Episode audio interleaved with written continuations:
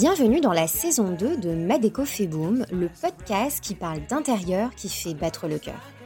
Je suis Leila Fegoul, la fondatrice de l'agence My Good Place et décoratrice d'intérieur pour créer les lieux de vie de demain. À chaque nouvel épisode, je vous partage mes réflexions, conseils pratiques pour faire de vos lieux de vie l'allié de vos énergies. Ou bien, je pars à la rencontre de passionnés de déco, d'architecture et d'histoire des lieux et des objets pour nous aider à apprivoiser notre habitat.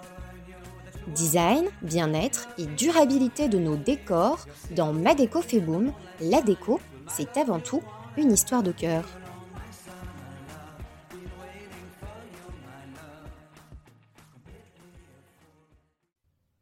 Diplômé en écologie du paysage à l'Université de Rennes, mon invité du jour accompagne les acteurs publics et privés vers un patrimoine plus arboré. Auteur des livres Au chevet des arbres, Réconcilier la ville et le végétal et Arbres en péril, Nos villes, leur dernier sanctuaire, publié aux éditions Le mot et le reste, ce médecin des arbres s'engage en faveur de la biodiversité au sein de notre paysage urbain. Mon invité du jour se propose de nous raconter l'histoire de ces êtres doués de sensibilité qui nous ont précédés depuis des milliards d'années et questionnent leur avenir à l'état sauvage. J'ai la joie d'accueillir sur le podcast de Madeco Boom David App, auteur et expert arboricole. Bonjour David, comment allez-vous? Bonjour Leïla, très bien. Je suis absolument ravie de vous avoir euh, sur cet épisode de podcast. Ça faisait un petit moment que je voulais vous inviter pour tout vous dire. Alors, je vais commencer euh, cette, euh, cette, cette, interview avec une, une question plutôt personnel, on va dire. Euh, je l'ai dit en introduction, vous êtes un spécialiste euh, arboricole, pour dire les choses très simplement, un médecin des arbres. Comment les arbres sont-ils arrivés dans votre vie? Ça fait très très longtemps. Euh, là, je viens de passer le demi-siècle et ça fait à peu près 40 ans effectivement que les arbres me, me fascinent. J'ai vécu ma, mon enfance dans une, dans une ville qui était régulièrement grignotée par l'urbanisation dans la grande agglomération lilloise.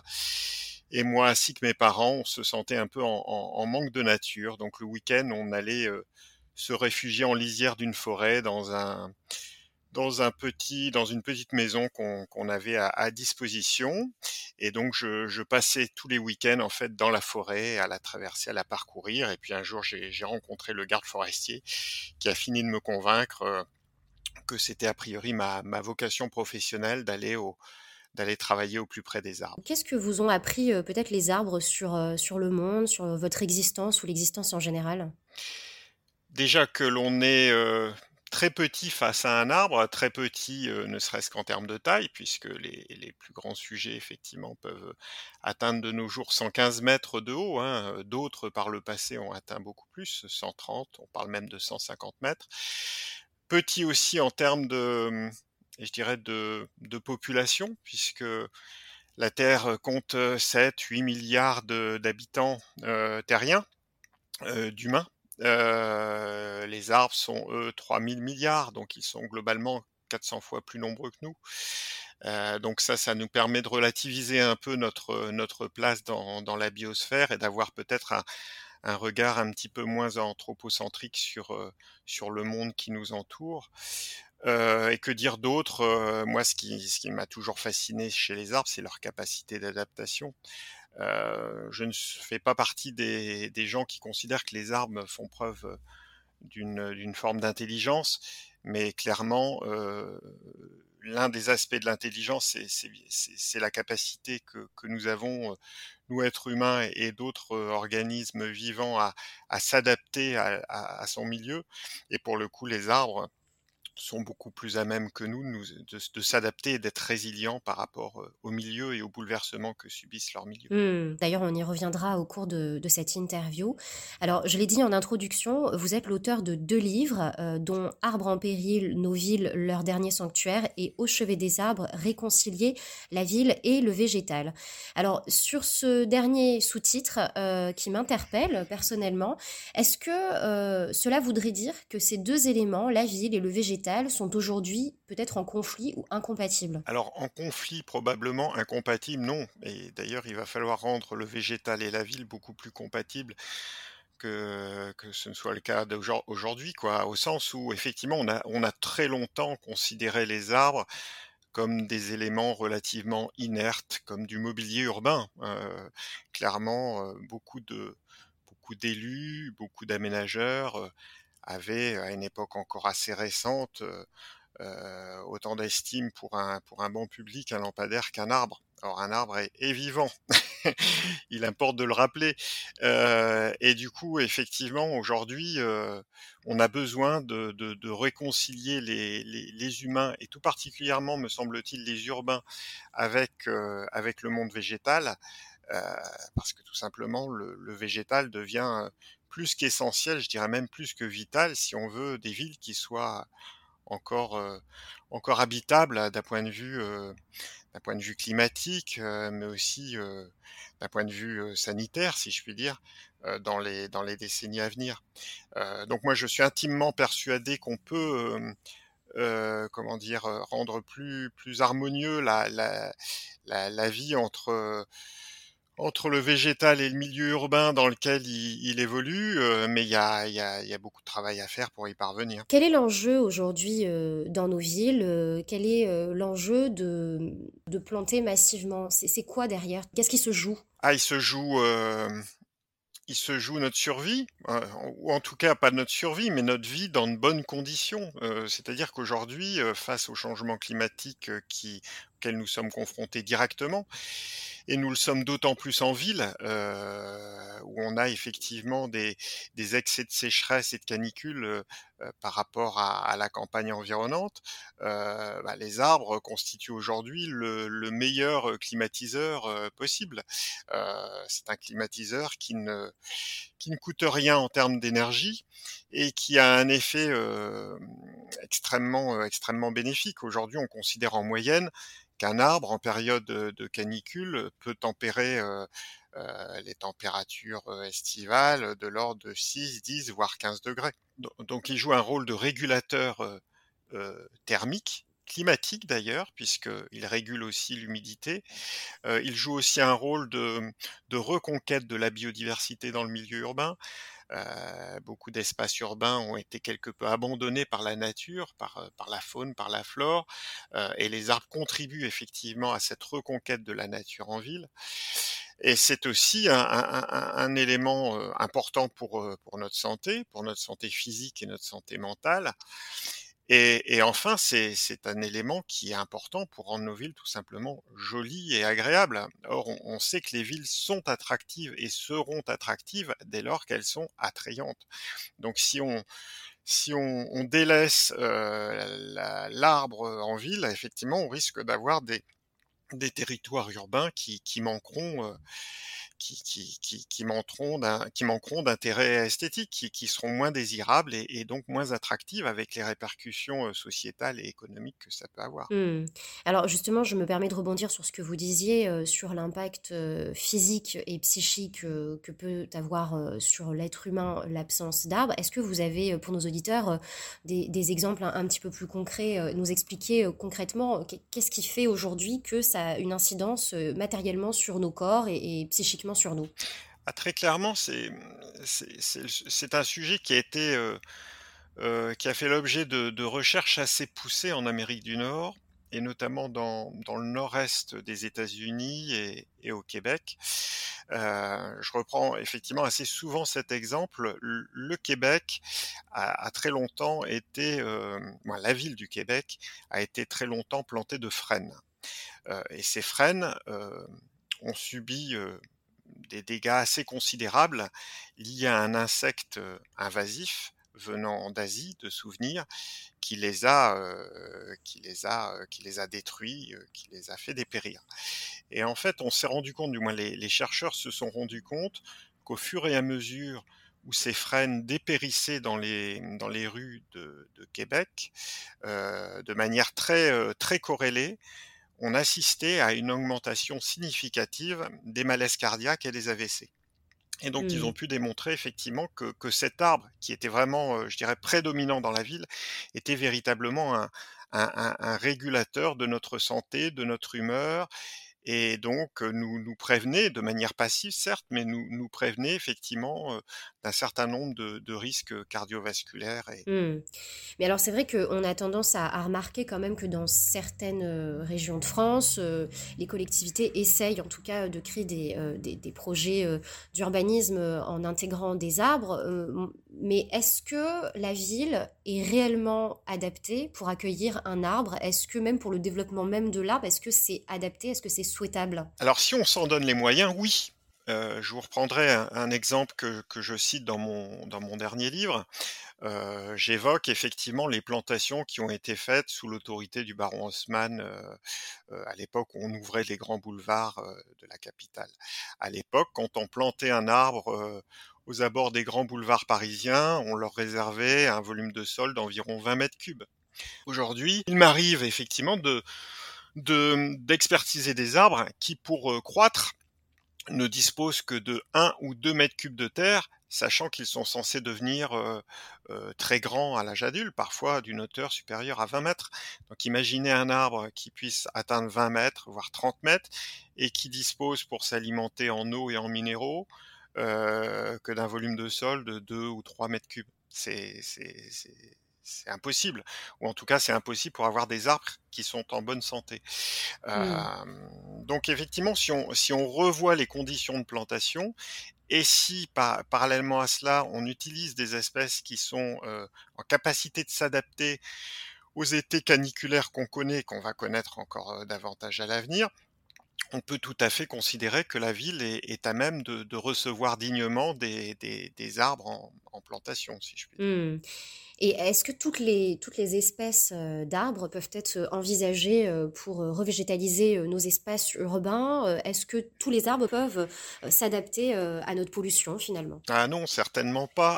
Alors il y a des arbres, déjà qui sont effectivement, on va dire, très, très forestiers et qui auront, beaucoup de mal à s'adapter en milieu en milieu urbain. Mais, le problème va se poser y compris pour les arbres que l'on a plantés jusqu'à maintenant en milieu urbain.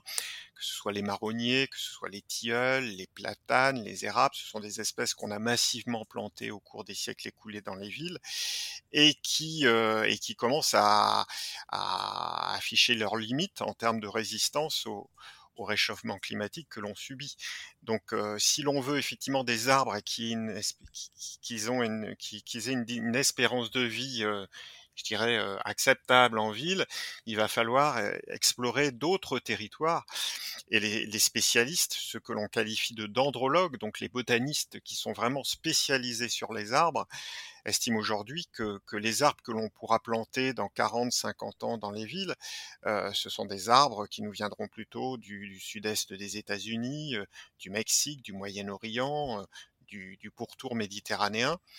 Parce que ce seront des espèces qui seront en capacité de supporter des températures estivales de 45-50 voire plus et qui seront aussi à même de pouvoir résister quand même à des hivers encore froids.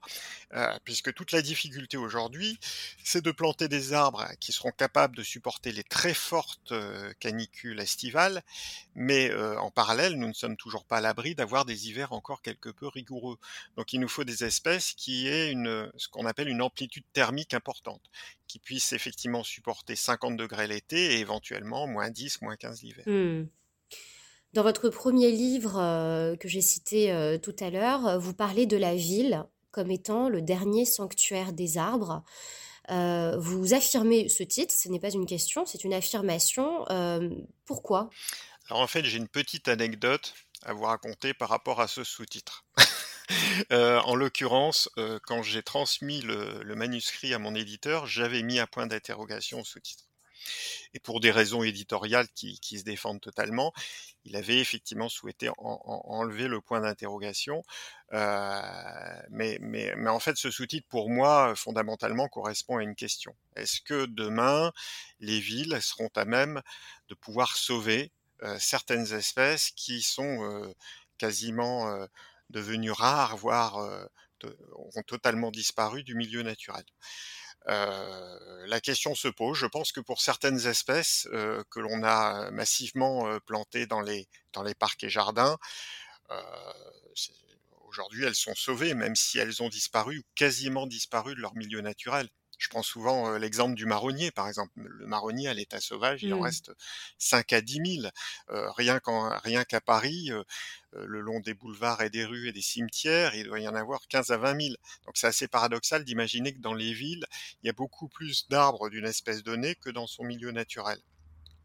Euh, mais pour d'autres espèces, ce sera totalement impossible, puisque le milieu urbain ne, leur, ne restera totalement incompatible avec, euh, avec, euh, avec leur possibilité de développement, si je puis dire. Mmh.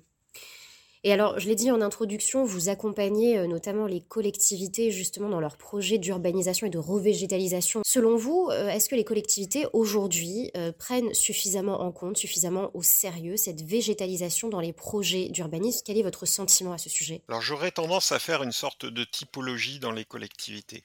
Si vous vous intéressez aux très grandes villes, on va dire les, les 10 ou 20 plus grandes villes de France, je n'ai aucun doute sur le fait qu'aujourd'hui elles sont euh, suffisamment armées d'un point de vue technique pour pouvoir développer euh, une végétalisation pertinente de leur territoire.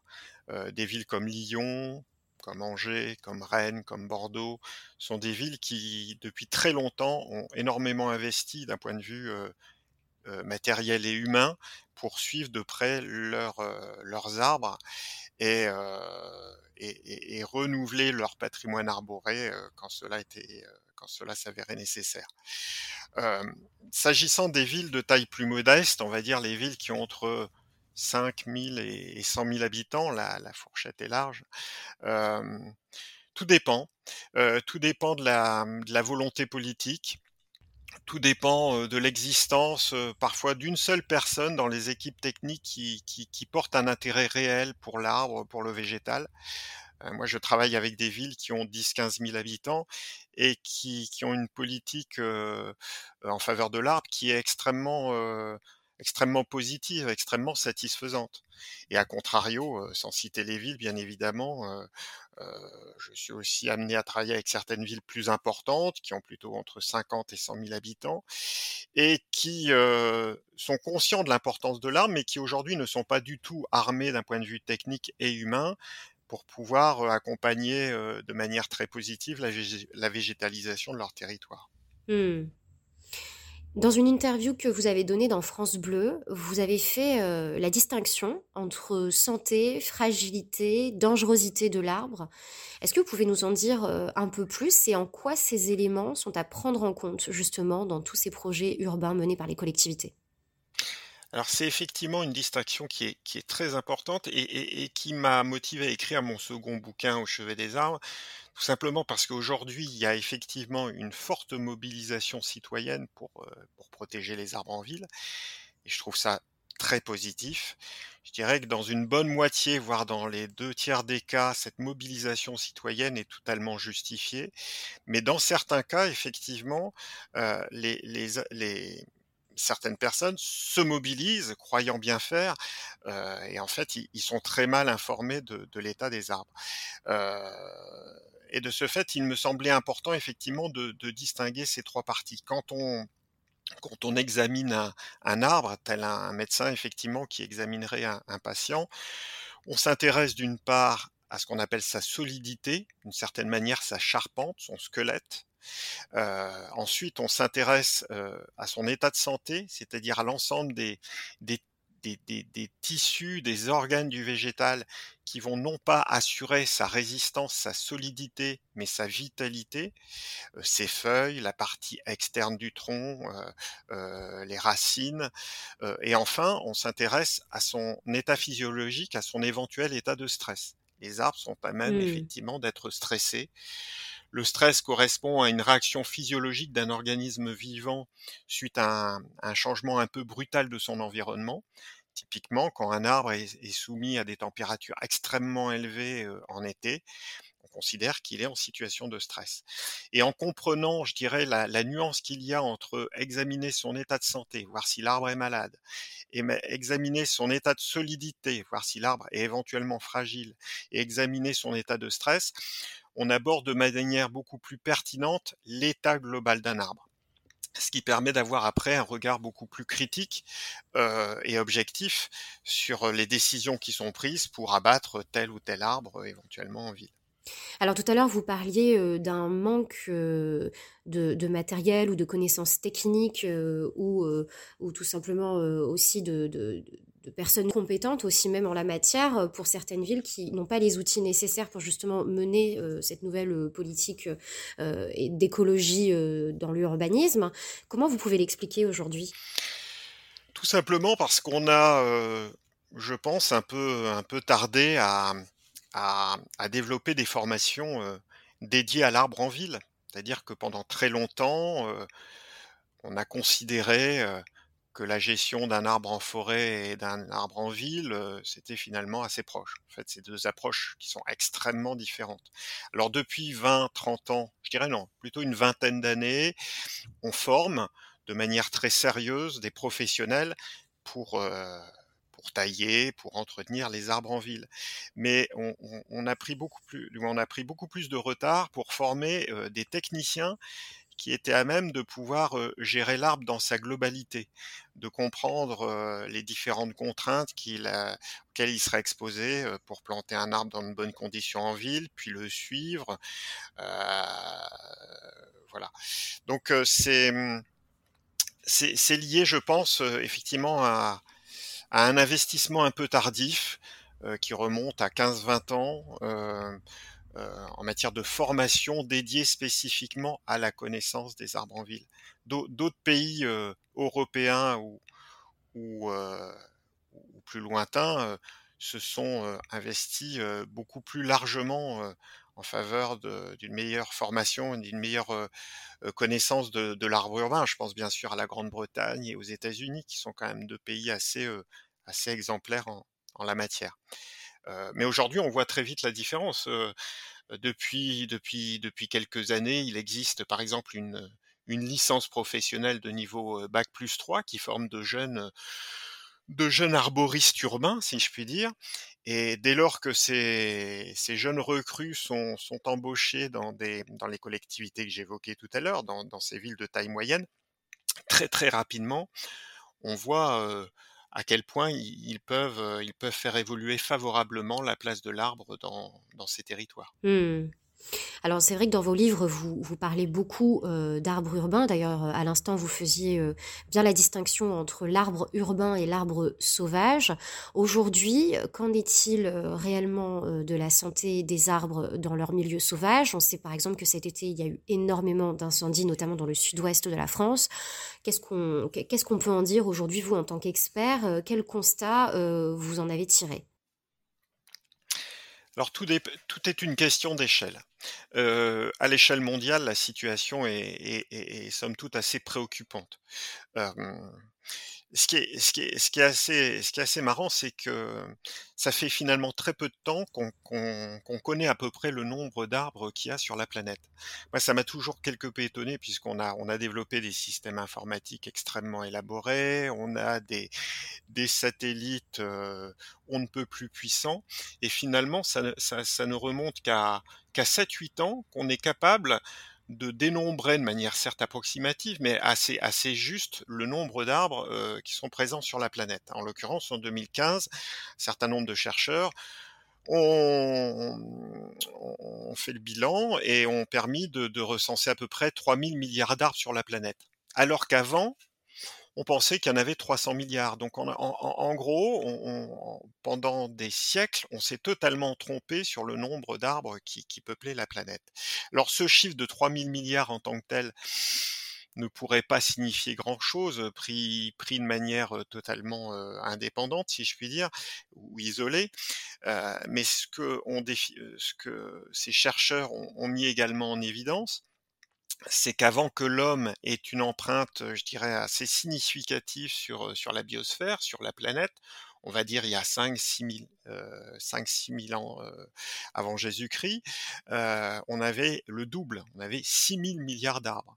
Donc en 5-6 000 ans, on a perdu la moitié, on est passé à 3 000, et ces mêmes chercheurs pensent qu'en 100 ans, qu'en un siècle, on va encore en perdre la moitié. Donc on est vraiment sur un déclin exponentiel du nombre d'arbres peuplant la, planète. Donc au, niveau, au niveau international, au niveau planétaire, la situation est, assez, assez préoccupante. au niveau français, et peut-être plus largement au niveau européen, il faut faire la distinction entre l'aspect quantitatif et qualitatif. En France, depuis depuis 150-200 ans, on n'a jamais eu autant d'arbres qu'aujourd'hui. et chaque année, on continue à avoir de plus en plus d'arbres qui peuplent nos forêts. la, forêt française croît de l'ordre de 0,5-0,7% en surface par an. C'est pas c'est pas neutre. Par contre, d'un point de vue qualitatif, notre forêt est, gérée de manière beaucoup plus industrielle. en fait, la forêt subit les les, les, les, les pressions de la mécanisation qu'a pu subir l'agriculture il y a 40 ou 50 ans. C'est-à-dire qu'on utilise de plus en plus de machines pour exploiter les, parcelles. On simplifie de plus en plus les forêts. Avant, on avait des forêts très diversifiées. Aujourd'hui, de plus en plus, on a des plantations qui sont monospécifiques, donc qui sont pauvres en diversité. au-delà de notre impact direct au quotidien, il y a les effets plus globaux du changement climatique, des méga-feux, des attaques parasitaires, qui fragilisent sérieusement les forêts françaises. Alors toutes les forêts françaises ne sont pas industrialisées et, appauvries. Il y a encore beaucoup de forêts en France qui sont de grande qualité et qui abritent encore une biodiversité très importante. Mais la tendance est quand même à, l'industrialisation, à la simplification de la forêt. ce qui d'un point de vue écologique mais également économique sur le long terme n'est pas forcément une bonne chose il va falloir freiner un peu les, les ardeurs de la mécanisation forestière, si je puis dire. Il va falloir très certainement, du moins il va falloir, je ne sais pas si on le fera, mais idéalement, ce qu'il faudrait, c'est revaloriser certains métiers manuels de bûcheronnage. Quand je dis manuel, c'est pas avec la scie, c'est avec la tronçonneuse, mais avoir effectivement un métier qui est, euh, qui est euh, davantage reconnu, euh, donc mieux payé. et il va falloir aussi revoir un petit peu, je dirais, les, les, itinéraires techniques de, gestion, de gestion forestière. Je prendrai l'exemple des forêts de Highland qui ont, subi euh, d'importants méga-feux cet été. Euh, de souvenir, 35-40 000 hectares de forêts landaises ont brûlé. Euh, aujourd'hui, j'entends de ci, de là, dans les médias, qu'il faut très vite replanter. moi et d'autres, d'ailleurs, sommes partisans de dire il faut prendre le temps, voir un peu comment la nature va réagir. Est-ce que la régénération naturelle va, euh, reconquérir certaines de ces parties qui ont été euh, durement touchées par les incendies?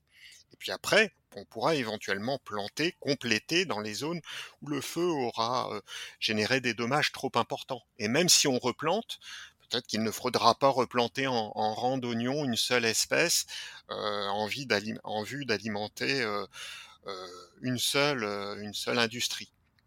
Donc ce qu'il faut, c'est diversifier la forêt et puis prendre le temps de voir un petit peu comment la nature euh, réagit face à, des bouleversements de ce type-là. Mmh. Et pour que nos auditeurs comprennent bien, est-ce que vous pouvez nous expliquer, revenir sur le terme de régénération naturelle, parce que pour le coup c'est un terme, il me semble, assez technique dans le, dans le domaine. Qu'est-ce que ça signifie concrètement? Quand vous avez effectivement une une forêt euh, et que cette forêt euh, arrive à maturité, si je puis dire, vous avez effectivement deux options techniques pour la renouveler. Soit euh, vous coupez tout brutalement et vous remplacez les arbres qui ont été abattus par des plants venant de pépinières que vous plantez, je dirais, de la main de l'homme soit vous accompagnez le renouvellement naturel de la forêt en réalisant des coupes progressives qui apportent progressivement de la lumière au sol, qui permet aussi de sélectionner les arbres qui sont les plus vigoureux, les plus à même d'avoir des descendants de qualité pour, pour maintenir une, une forêt qui soit résiliente et résistante. Bref, vous travaillez de manière, je dirais, conjointe avec la nature. Vous, vous ne coupez pas tout brutalement, vous, vous coupez progressivement le peuplement forestier pour permettre à de jeunes, de jeunes semis de s'installer et, prendre le relais des arbres qui auront été abattus. Mmh. Comment voyez-vous, les villes de demain, vous, de votre côté, David? Ah, les villes de demain, en France, en tout cas, je je les vois forcément très végétales. Je je je pense que pour une bonne, heu, une bonne partie de la France, je dirais une bonne moitié de la France, heu, si elles ne deviennent pas végétales, elles deviendront, heu, je dirais, quasiment invivables à échéance de 50 ou 60 ans. Donc pour moi, effectivement, il va falloir, repenser la ville, en considérant le végétal non pas comme, je dirais un élément accessoire, mais comme un élément, structurant.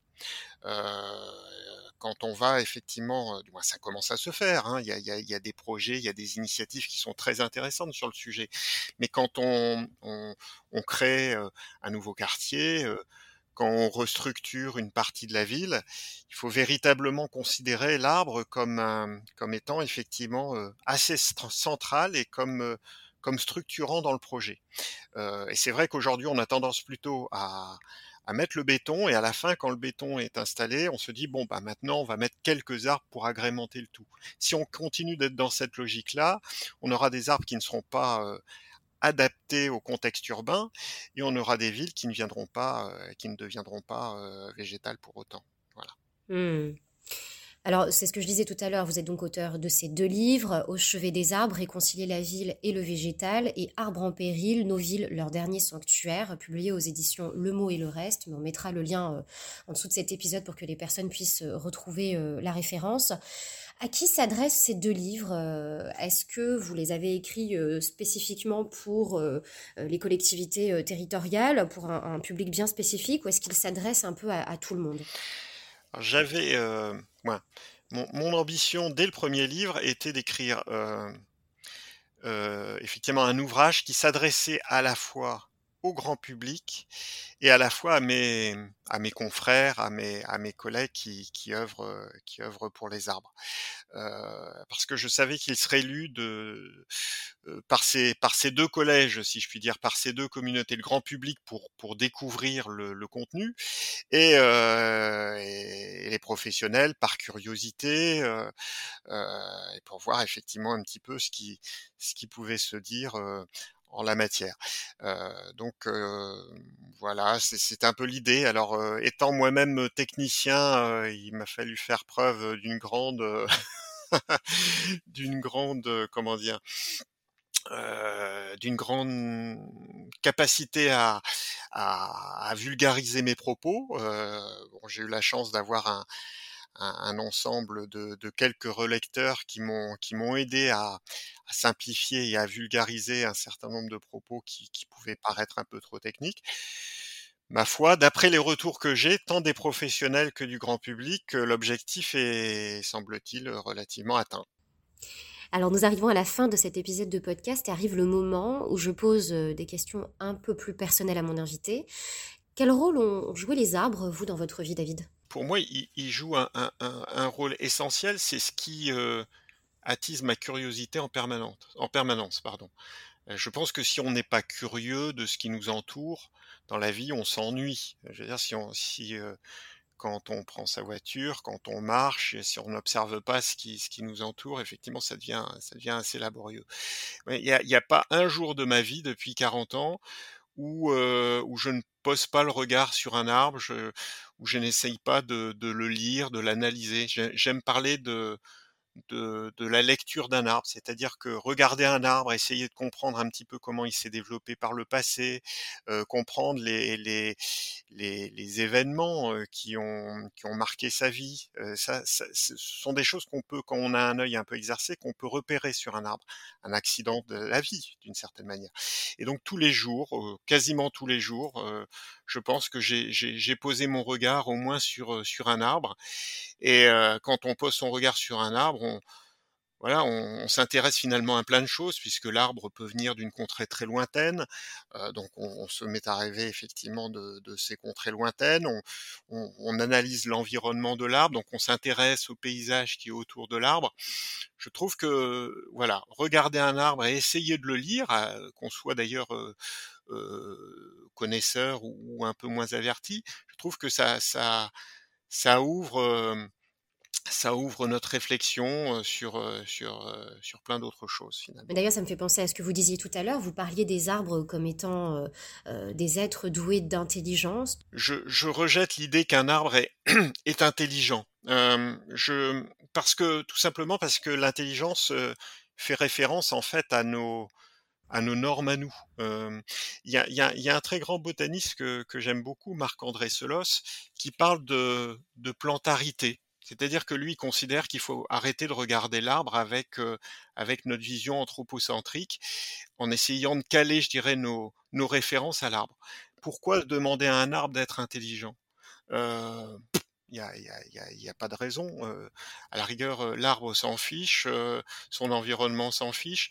Donc je pense qu'il faut voilà, il faut éviter de calquer nos raisonnements et nos références par rapport à des organismes qui quand même nous échappent encore assez largement. Les botanistes, nous apprennent beaucoup de choses sur les arbres, mais nous avons encore énormément de choses à apprendre sur les arbres. Alors maintenant, si on essaye effectivement de se dire: «Bon, quand même, est-ce qu'un arbre a certaines, heu, certaines caractéristiques qui pourraient éventuellement relever de l'intelligence?» heu, en prenant, vous l'avez bien compris, un peu de recul. Heu, moi je dirais dans ce cas-là, on pourrait dire que l'arbre a effectivement une capacité d'adaptation que que l'on n'a pas. L'arbre est est statique, il est ancré dans son sol, il n'a aucune capacité de de s'échapper ou de trouver Mmh. refuge face à une tempête, face à une sécheresse. Donc il a effectivement développé des stratégies d'adaptation, heu, que que nous, nous n'avons pas. Heu, donc si, heu, un être, vivant, capable de s'adapter fait preuve d'une certaine forme d'intelligence, dans ce cas-là, oui, on pourrait considérer qu'il a une certaine forme d'intelligence. Mmh et vous parliez de résilience de l'arbre, heu, tout à l'heure, pourquoi? Oui, l'arbre est, est à mon avis résilient. Donc la résilience en écologie, c'est la capacité effectivement pour un organisme vivant ou un écosystème, hein, une forêt, une prairie, de retrouver son état initial après une forte perturbation qu'il a qu'il a subie. Heu, alors certes, heu, les arbres, Mmh. vont vont souffrir des tempêtes, vont souffrir des sécheresses, certains casseront, d'autres mourront, mais certains, connaîtront aussi et beaucoup d'ailleurs, connaîtront de très fortes sécheresses et seront capables 5 à 10 ans plus t 5-10 ans plus tard effectivement à retrouver, une croissance, un développement, heu heu, qui leur est propre, et qui est, et qui est satisfaisant. Donc c'est cette capacité qu'a effectivement l'organisme végétal qu'est l'arbre à retrouver, un état, heu, un état normal après après une très forte perturbation. Heu, or l'homme, hem, n'a pas forcément cette, heu, grande capacité de résilience, du moins l'avenir va vite nous le dire, on est effectivement confronté à des événements climatiques qui sont quand même extrêmes. Est-ce que l'homme individuellement est et est-ce que plus largement notre, notre société, nos nos nos communautés de vie, heu, seront seront en capacité à s'adapter à ces changements? Moi je je l'espère, mais heu, l'avenir nous le dira. Mmh. Alors pour terminer sur une note un petit peu plus positive, heu, quelle est votre plus belle expérience, vécue avec les avec eux, avec les arbres? Ah bah, celle qui m'a conduit certainement à écrire, mon premier livre, c'est-à-dire que je, je bon, comme tout passionné par les arbres, je je rêvais d'aller, heu, en Californie pour voir les les plus grands arbres, les plus vieux arbres, et j'ai effectivement, heu, franchi le pas en 2018 en me rendant avec ma famille en en Californie. Alors certes, j'ai été voir les les plus grands séquoias du monde, le fameux général Sherman qu'on trouve notamment dans la Sierra Nevada, mais finalement, alors que beaucoup, beaucoup, beaucoup de touristes, heu, se rendent au pied de ces arbres majestueux, certes, heu, que sont les séquoias, heu, moi, ce qui m'a le plus fasciné, ce sont, ces pins, beaucoup plus petits, au port un peu décharné qu'on trouve à 150-200 s 200 kilomètres de là, à la limite de la Californie et et du Nevada et qui, pour le coup, sont très petits mais atteignent des âges, particulièrement impressionnants. C'est-à-dire que là, vous vous retrouvez en face d'arbres qui ont 4 voire 5000 ans et là, c'est vraiment une une sacrée expérience de de se Mmh. retrouver face à un un organisme vivant, qui qui peut atteindre, une telle longévité. Mmh. Hmm. Merci David, j'ai été ravie de vous avoir sur le podcast. Merci Laila. Quant à nous, nous nous retrouvons dans de prochains épisodes de Madeco fait boom, seul à mon micro ou aux côtés d'un invité expert dans son domaine. Et il ne me reste plus qu'à vous souhaiter de créer un intérieur qui fait battre votre cœur. I can't forget